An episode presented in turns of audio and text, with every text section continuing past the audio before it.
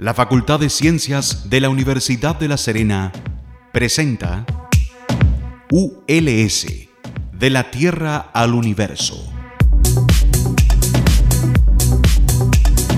Porque el conocimiento científico nos pertenece a todas y a todos. Y una persona informada es una persona más empoderada.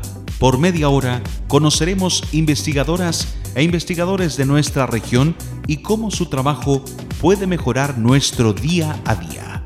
En Radio Universitaria FM 94.5 presentamos ULS, de la Tierra al Universo.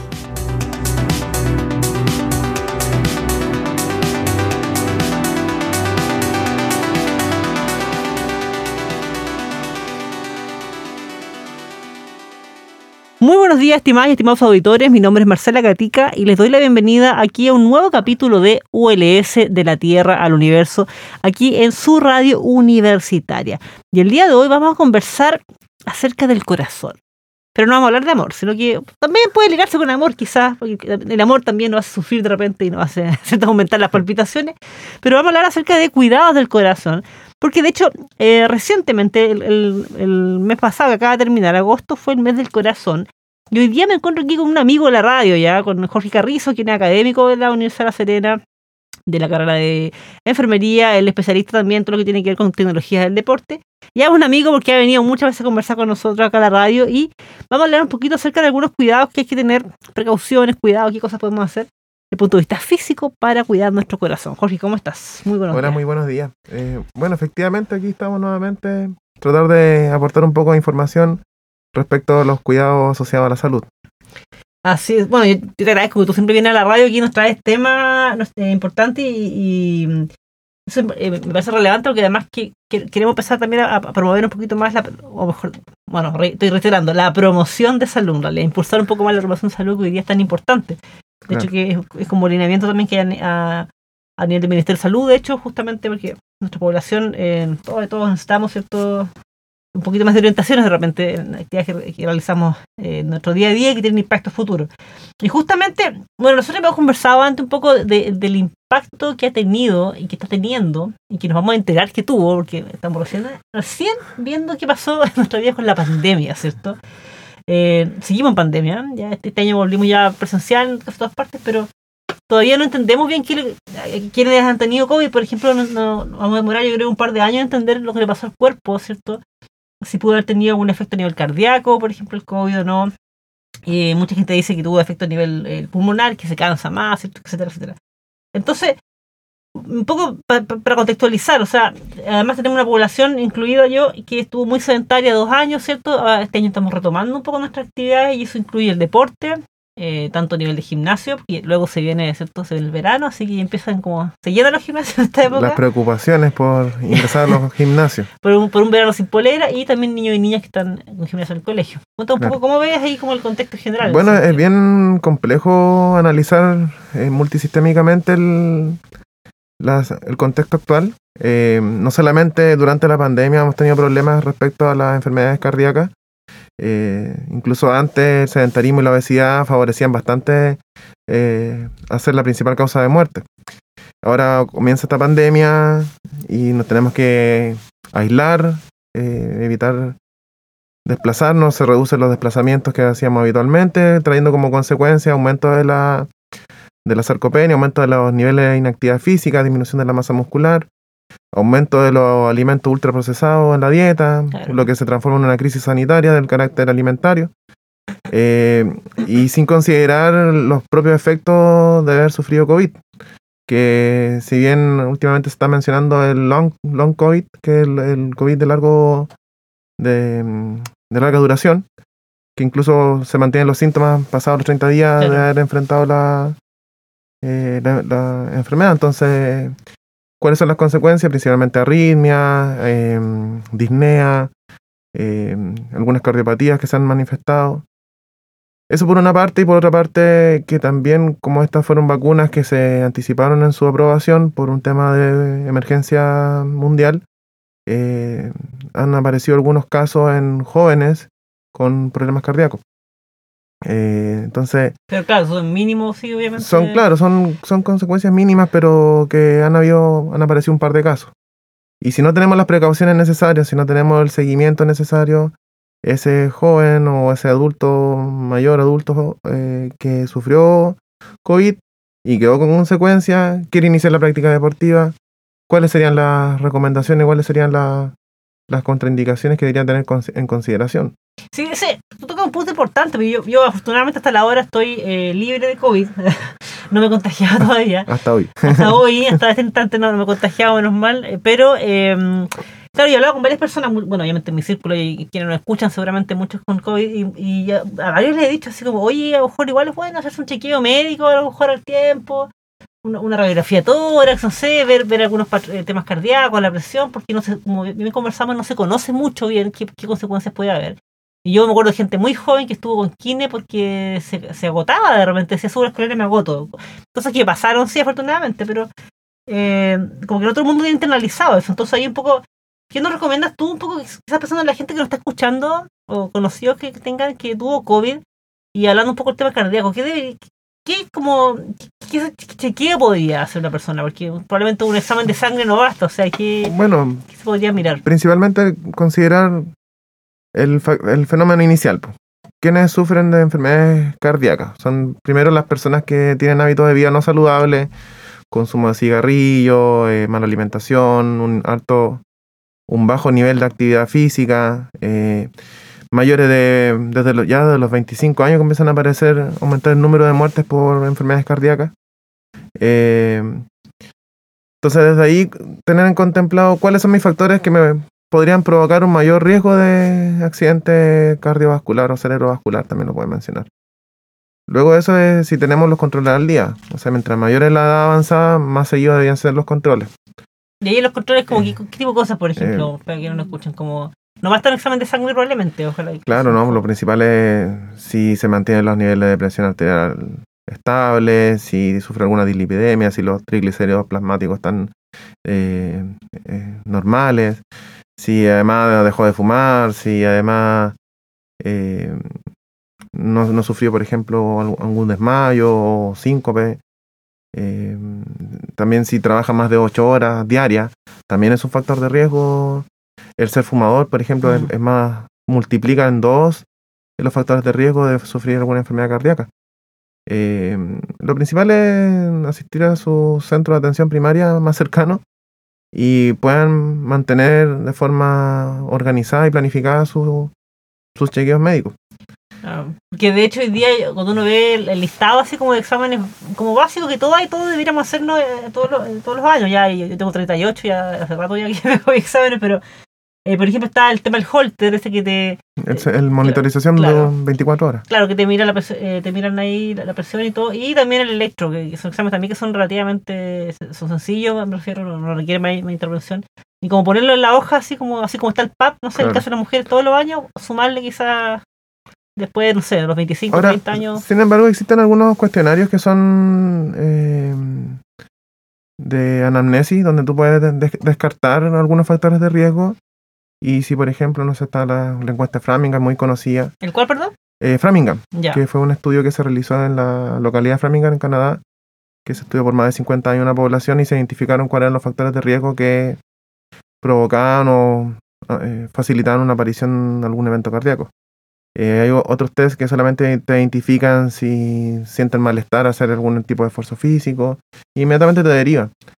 Ahora, eso sería esencial siempre de la mano de un test de esfuerzo, que eso es lo que más, lo que menos se ocupa, porque casi- siempre recae en una atención particular, Mm, ya que estar en estado de reposo, estar con, con una exigencia mínima basal, no tiene mucho riesgo para la salud.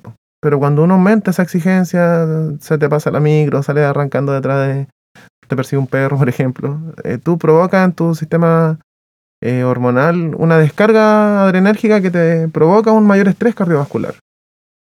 Y ahí es donde empiezan lo- las complicaciones. claro. Entonces a veces nosotros participamos en un programa deportivo y el nivel de estrés físico eh, es mayor a lo que estamos acostumbrados. Queremos dejar de ser sedentarios y no vamos sin ningún chequeo médico. Y asistimos nomás. Claro, me metí a CrossFit de un día para otro, así sin haber hecho nada en dos años. Así Claro, obviamente hay algunos que consideran la progresión y la anamnesis inicial, pero en algunos otros lados no te preguntan absolutamente nada y quedas totalmente a tu propia responsabilidad. De hecho, mira, quiero que hablemos de ese punto justamente de un poco de precauciones, un poco a la hora de eh, hacer deporte o volver a hacer deporte. Además que, insisto, se viene el verano, verano sin polera, yo creo que mucha gente está pensando en volver a hacer gimnasia. Pero antes tenemos que hacer un break musical y vamos a ir con un tema dos, un clásico que se nos va a caer el carnet. Vamos con Los Pericos y con eh, justamente Melate.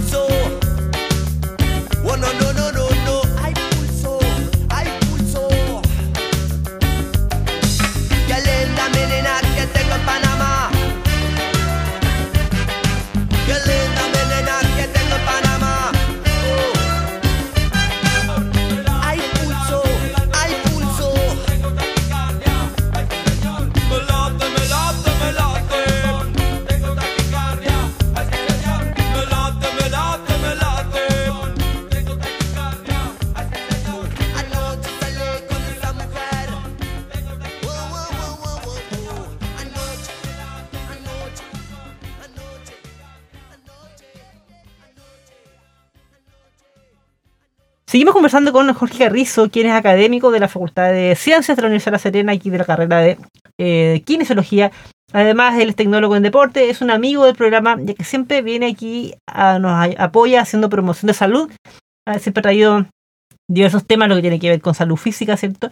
Y hoy día justamente estamos hablando del corazón, pero no estamos hablando de amor, sino que también de cómo, bueno, el, el amor y todo eso, las penas igual dañan el corazón quizás de alguna forma, pero eh, las palpitaciones, pero estamos hablando de salud física, justamente porque eh, terminó el mes del corazón, el mes pasado, en agosto, y un poco en este contexto de, de que todas y todas nos vimos afectados, ¿cierto? Por el sedentarismo que trajo la pandemia, muchos subimos de peso, dejamos el deporte, y este año hemos retom- retomado, ¿cierto? La, la normalidad de a poco, y como comentábamos recién al cierre del primer bloque, se viene ya, eh, se viene el verano, se viene un verano sin polera, mucha gente está llenando los gimnasios en este instante.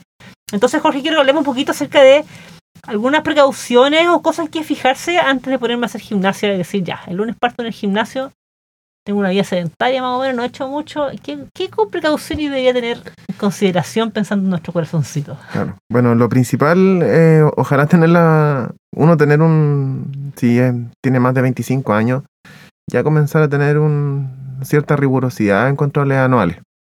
Que estos se mantengan estables, etcétera. Ahora, muchas veces dejamos la responsabilidad en los usuarios y nos descartamos la responsabilidad que tienen los establecimientos que nos deberían abordar desde el punto de vista entregar toda esta seguridad.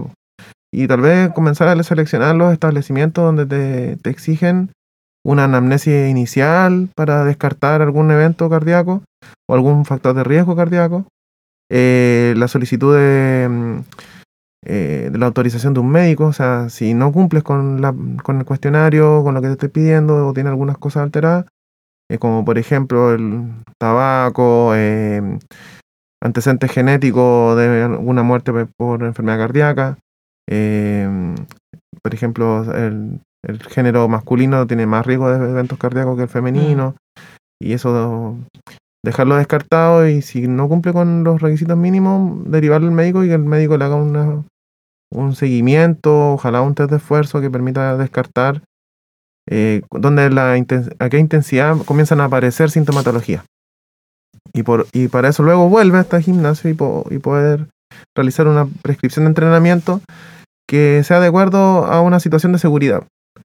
Porque a veces solamente te consideran la frecuencia cardíaca máxima 220 menos la edad y tratamos de evitar esa frecuencia cardíaca máxima, pero es una frecuencia máxima teórica Claro. no es individual. Y si consideramos que gran parte de la población nacional consume alcohol de forma frecuente los fines de semana, eh, tiene hábitos sedentarios, porque más que tú hagas actividad física tres veces por semana, si pasas diariamente eh, en el trabajo sentado, eso también te trae secuencia, eh, consecuencias.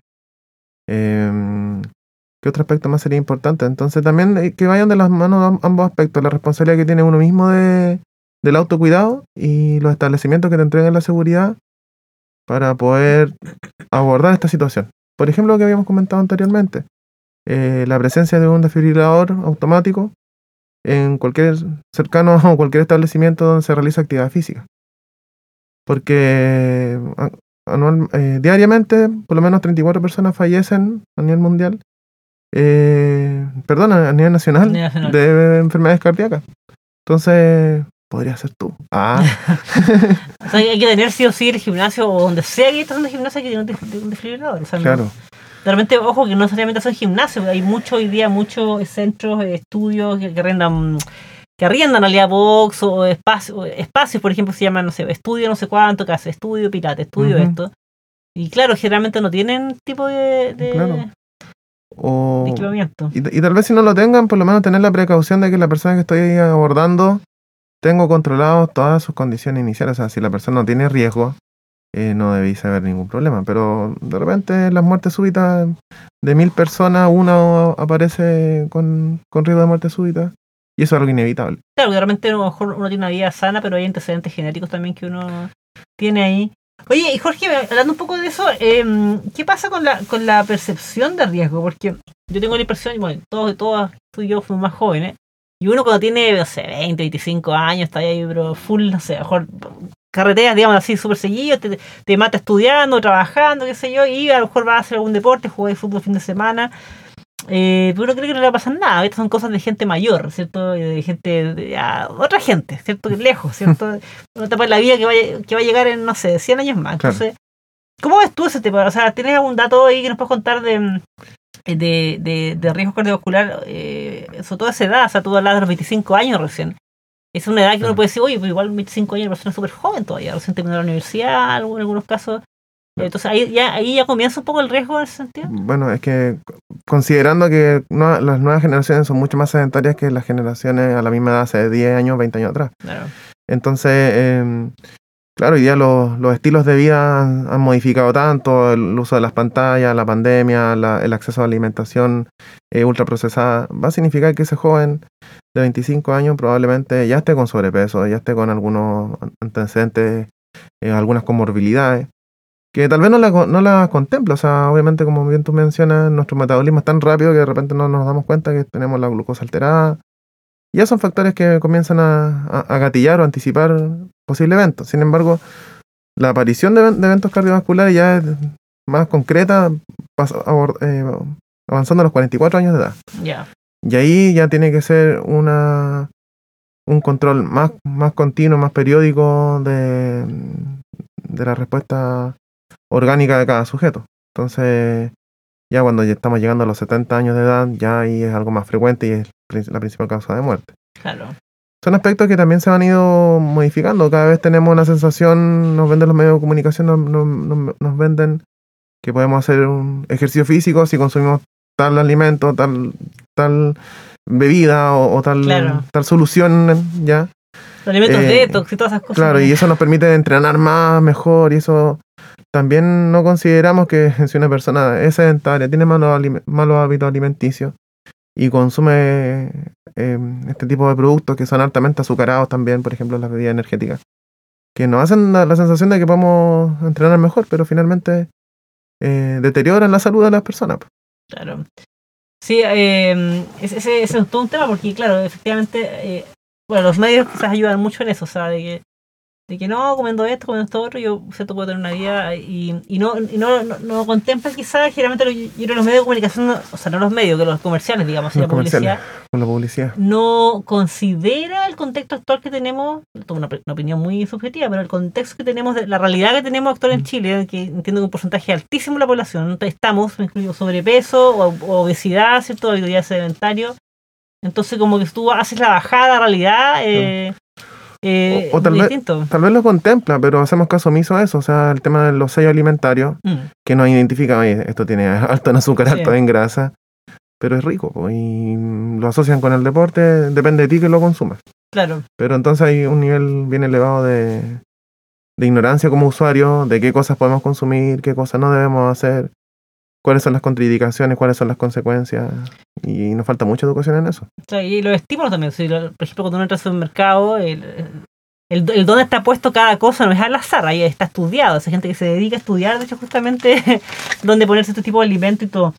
Oye, Jorge, entonces para ir, para ir ya acercándonos al final del programa, ahí como recomendaciones finales, entonces tú, insisto, se viene, se viene el verano, se viene ya típico, ¿cierto? Un verano sin polera, todo, todo y todo nos empezamos a acordar de hacer ejercicio, ¿cierto? Eh, porque se- o sea, y en la primavera, ¿cierto? Hace más calor, también a lo mejor podemos hacer ejercicio más tarde, más temprano, ya, ¿cierto? Retomar algunas rutinas. Entonces, como precauciones básicas, Ya. para quienes nos escuchan eh, y que quieren decir, ya, desde el lunes parto Bueno. a hacer ejercicio y parto la dieta. Estimados oyentes, espero que en esta oportunidad presten atención. ¿ah? Ah. no, siempre prestan atención. Más del oyentes. 80% de las enfermedades crónicas, enfermedades cardíacas, pueden ser prevenibles haciendo algunas modificaciones en nuestros hábitos. Como por ejemplo el estilo de vida, eh, mantener un peso saludable, consumo de frutas de 4 o 5 veces al día, una reducción del sodio. eh, el sodio es súper eh, perjudicial para la salud.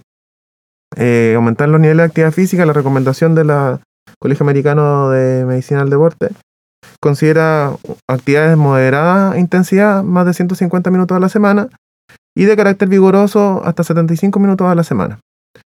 Eliminar obviamente el cigarrillo y ojalá poder reducir el consumo de alcohol. Estos serían como algunos de los factores esenciales para proteger nuestro corazón y para protegernos nosotros. Ojalá que podamos realizar los controles periódicos y si vamos a comenzar con la práctica deportiva, también asistir al, al médico para que nos dé la autorización necesaria y no tengamos ningún riesgo durante la práctica. Claro. Entonces, porque tú, tú, tú hablaste de varios cambios de hábitos que yo sé que es difícil. O sea, cuando uno dice, no, si el lunes voy al gimnasio, parto la dieta, dejo de fumar, imposible. O sea, yo creo que muy poca gente puede decir, hoy hago esto, yo creo que es difícil, pero.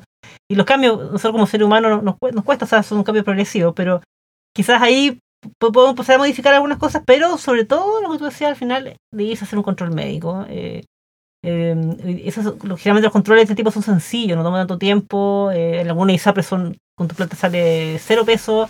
En zonas iguales es sencillo hacerlo, entonces aprovechar un poco el sistema que están esas posibilidades. Claro. Eh, la prevención que después enfrascarse en un tiempo y gasto plata. No, y además que esto eh, pertenece al GES, entonces cualquier situación, alguna angina, alguna eh, disnea, peso en el brazo derecho, alguna molestia, uno puede acudir inmediatamente al centro de urgencia y va a ser atendido eh, a la máxima brevedad posible, porque Claro. pertenece a una- un- al, al GES y esto le permite máxima prioridad. Ya, eso, eso es importante entonces. Entonces, finalmente, a hacerse los chequeos, ya, porque insisto, se viene el verano sin polera, ¿cierto? Todos nos queríamos meter al gimnasio, pero eh, eh, sobre todo que ya que no somos mayores de 25 años, como decías tú, en especial también que no son mayores de 44, eh, das una revisada, no cuesta nada, y así también nos evitamos algún susto importante en el futuro. Jorge Carrizo, académico de la Facultad de Ciencias de la Universidad de La Serena, de la carrera de Kinesiología, te agradezco un millón por haber estado hoy día con nosotros esta mañana en Radio Universitaria. Muchas gracias. Que estés bien, Marcela. Muchas gracias a ti, te dejo invitado como siempre que venga a hacer un poco de prevención de salud que es tan importante en nuestros tiempos. Y bueno, estimadas y estimados, recuerden que estamos cada martes y jueves a las 8 de la mañana aquí en la 94.5 en su radio universitaria. Estamos también en todas las redes sociales con Ciencias ULS, Ciencias ULS y en nuestro canal de Spotify, así que ahí también pueden escuchar esta entrevista y las anteriores. Ahí estamos con ULS de la Tierra al Universo. Un abrazo a todas y todos y que tengan una muy buena semana. Chao.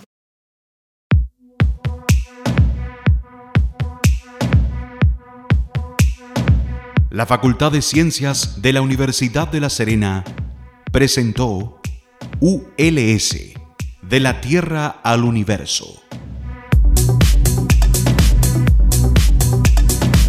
Porque el conocimiento científico nos pertenece a todas y a todos. Y una persona informada es una persona más empoderada.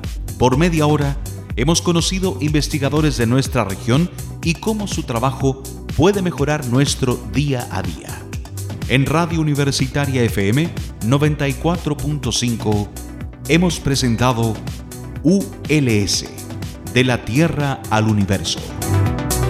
Este programa es grabado en los estudios de Radio Universitaria FM y editado por profesionales de la misma radioemisora, cuyo objetivo es vincular el quehacer de la Universidad de La Serena con la comunidad regional, respondiendo también al interés de contar con un medio de comunicación que releve la labor de la institución en los ámbitos de la docencia, la investigación y la vinculación con el medio.